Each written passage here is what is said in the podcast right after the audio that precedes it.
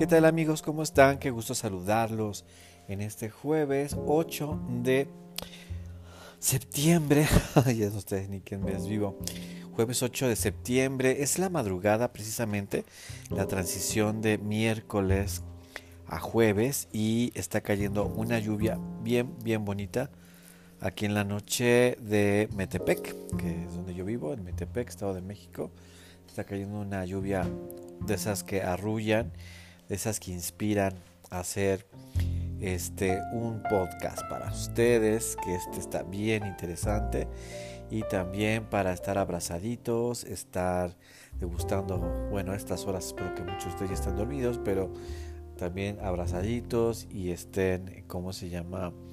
pues así eh, compartiendo cosas bonitas y a los que anden afuera de sus casitas que lleguen con mucho bien. Yo soy Eduardo Licona, te doy los muy buenos días, muy buenas tardes o muy buenas noches independientemente de la hora del país y del lugar donde me estés escuchando. Es un placer siempre saludarte y hoy vamos a conocer qué tan impulsivos somos y vamos a explicar qué es la impulsividad.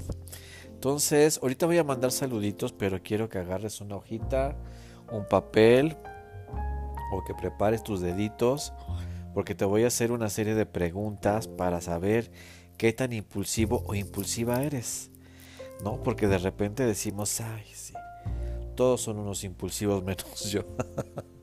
y resulta que somos los reyes de la impulsividad de este estallido emocional que de repente no controlamos y vamos a ver qué tan, este, pues qué tan eh, impulsivos somos. Bueno, este, quiero mandar un saludo a todas las personas que obviamente siempre me están escribiendo cosas, diciendo cosas bonitas.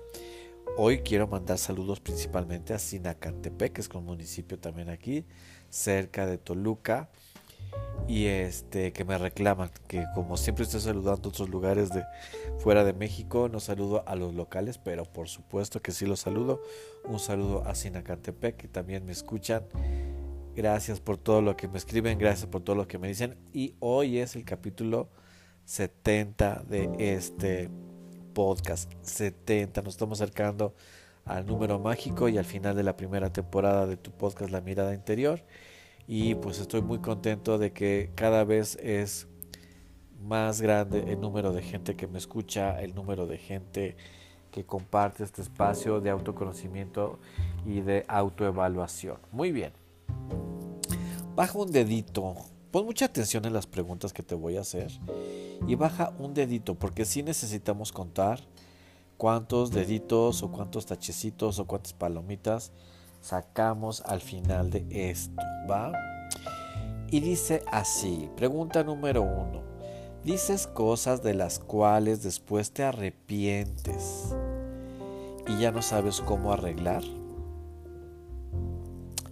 Número dos, cuando manejas, sueles enojarte y tocar la bocina o el claxon como lo conocen ustedes siempre o muy seguido. Lo clásico que te, que te enojas y estás tocando la bocina y muévete, quítate, eso exactamente. Número 3. Cuando discutes con alguien, principalmente tu pareja, ya no escuchas. Ya no escuchas lo que te está diciendo la persona. Tú estás pensando qué es lo que vas a contestar para salirte con la tuya. ¿Qué tal? Número 4. Mandas mensajes de texto y después te arrepientes o ya generaste un problema con dichos mensajes. Número 5. Tomas decisiones enojado o enojada, alterada o alterado. De eso típico de que tomas esas decisiones en calientito y después estás pensando, ¿por qué la tomé? Ok, la 6. Otra del manejo. Cuando manejas, sueles engancharte a las ofensas, a los enojos de, tus, de los otros conductores y te cierras, entras en carreras, avientas carro. Sé honesto, sé honesta contigo mismo, esto nadie lo va a saber más que tú que me estás escuchando. Muy bien.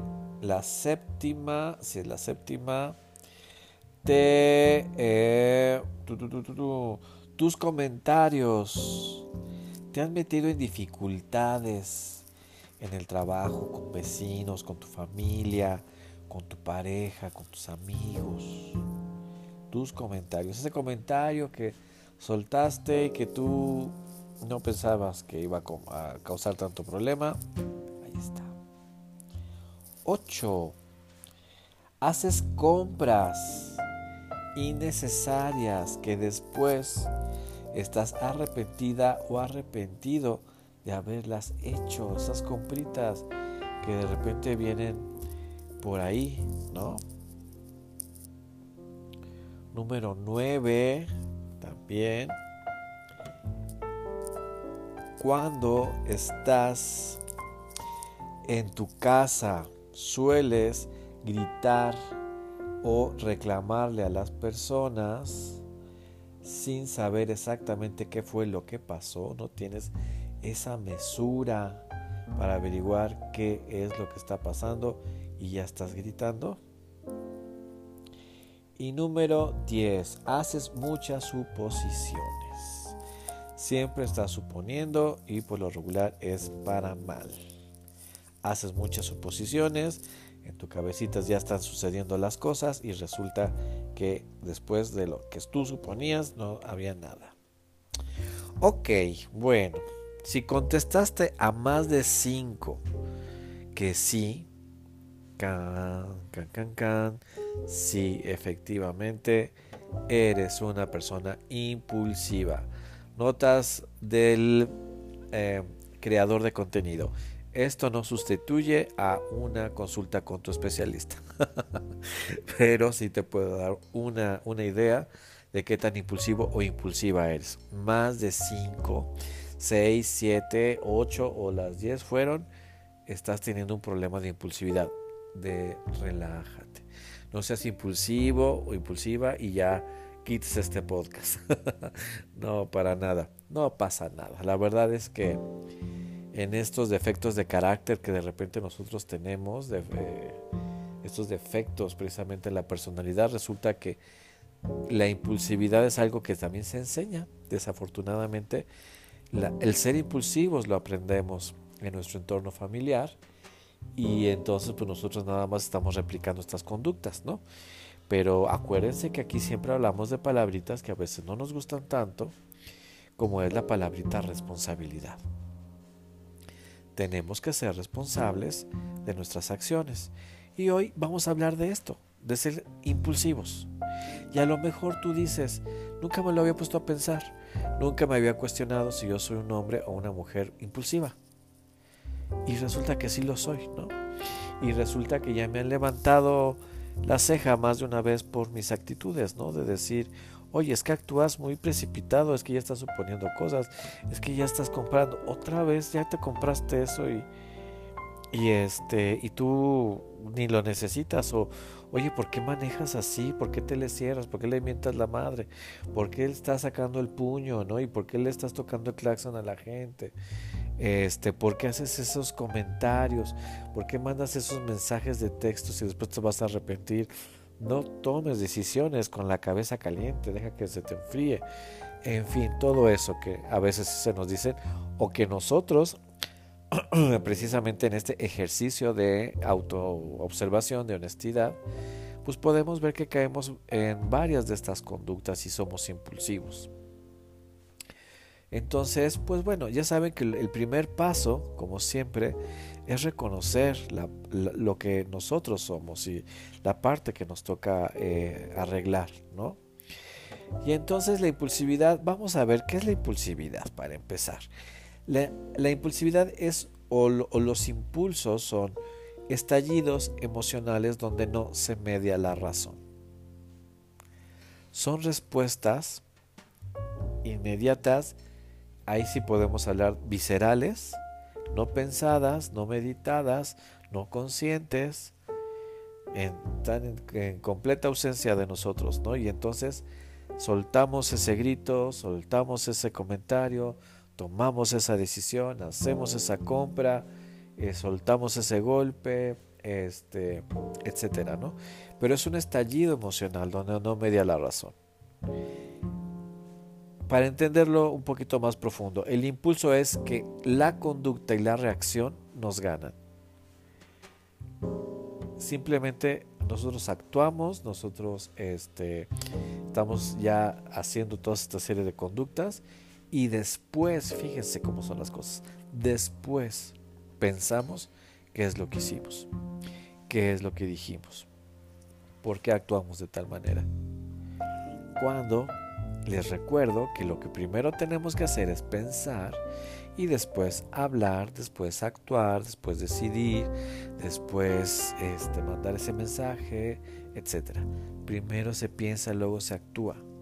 No se actúa y luego se piensa. Si nosotros nos vamos a ir por la regla de que primero actúo y luego pienso, una que otra vez sí te va a salir bien, te lo aseguro, pero muchas te van a salir muy mal.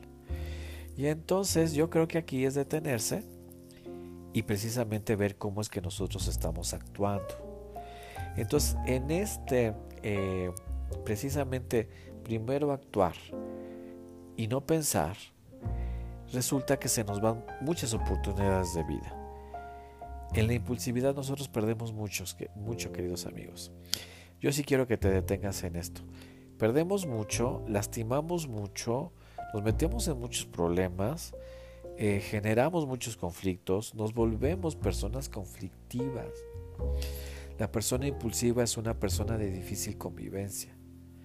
Te vuelves esa personita, esa personita de, ah, incómoda para las demás. Te vuelves esa persona que no genera incluso confianza, ¿no? Porque precisamente lo que se dice es que tú empiezas a hacer cosas por impulso. Y entonces la gente te empieza a ver como una gente que no controla las emociones. En todos los ámbitos, desde el trabajo, en el, ¿cómo se llama? Eh, en las relaciones de pareja, con los amigos, etcétera. Hay unas cuestiones que también agravan las cuestiones de los impulsos como son las sustancias. Por ejemplo, si tú eres una persona impulsiva y eso le agregas, por ejemplo, que tomaste alcohol o que estás bajo un influjo de otra sustancia o que este, ¿cómo se llama? O que estás en un momento de muchísimo estrés, ¿no? En un momento de ansiedad, en un momento de depresión y todo eso, esta situación de la impulsividad se agrava. Y entonces pues resulta que andas ahí lastimando las cosas.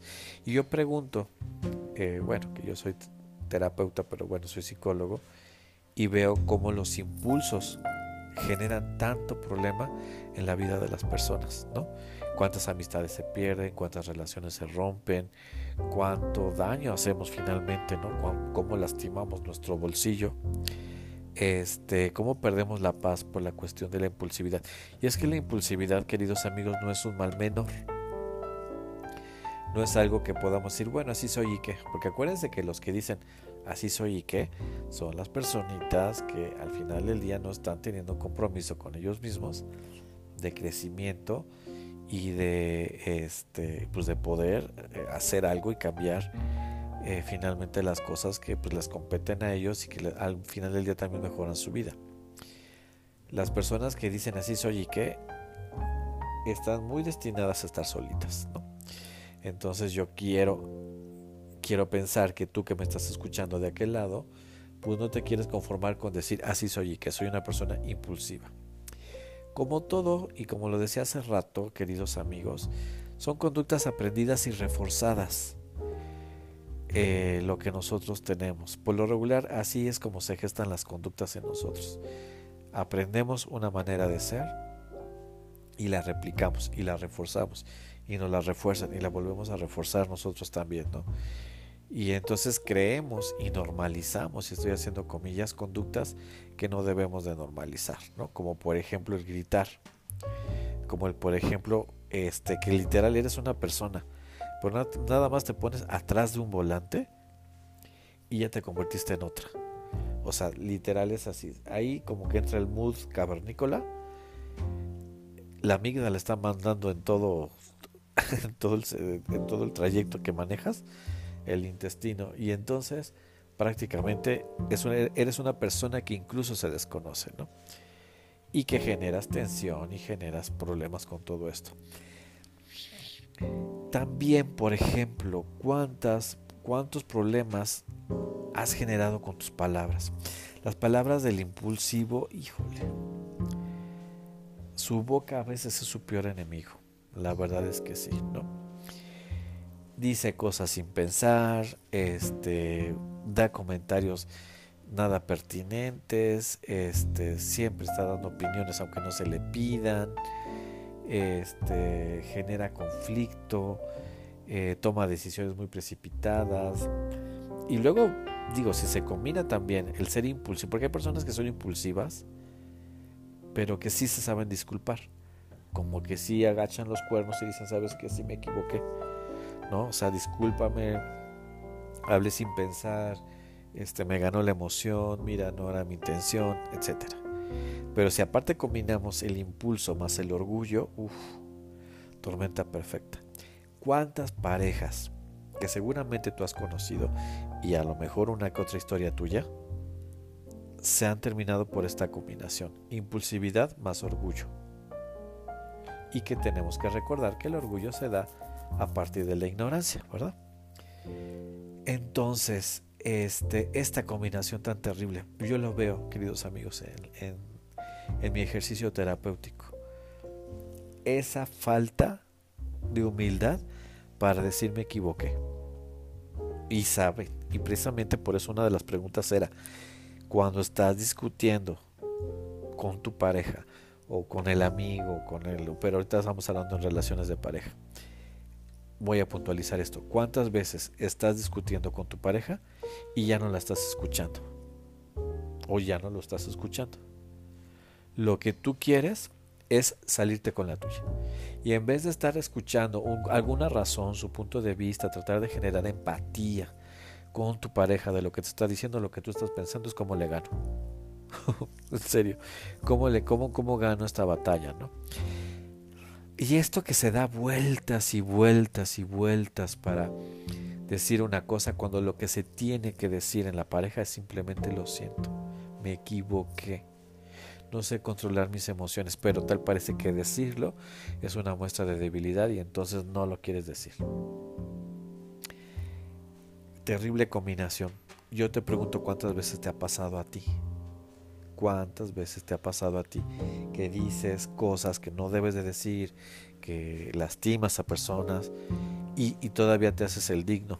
¿no? Como decimos en México, la digna, todavía te pones en tu papel ahí de este de perdona vida y, y estás esperando que la otra persona sea la que te busque a pesar de que tú caíste en la impulsividad muchas cosas. Este, ya saben que estos podcasts son chiquitos y que realmente es para que se les meta el gusanito a ustedes y averigüen y, e investiguen más porque hay combinaciones explosivas. Por ejemplo, la persona, eh, la combinación de la impulsividad más la ira.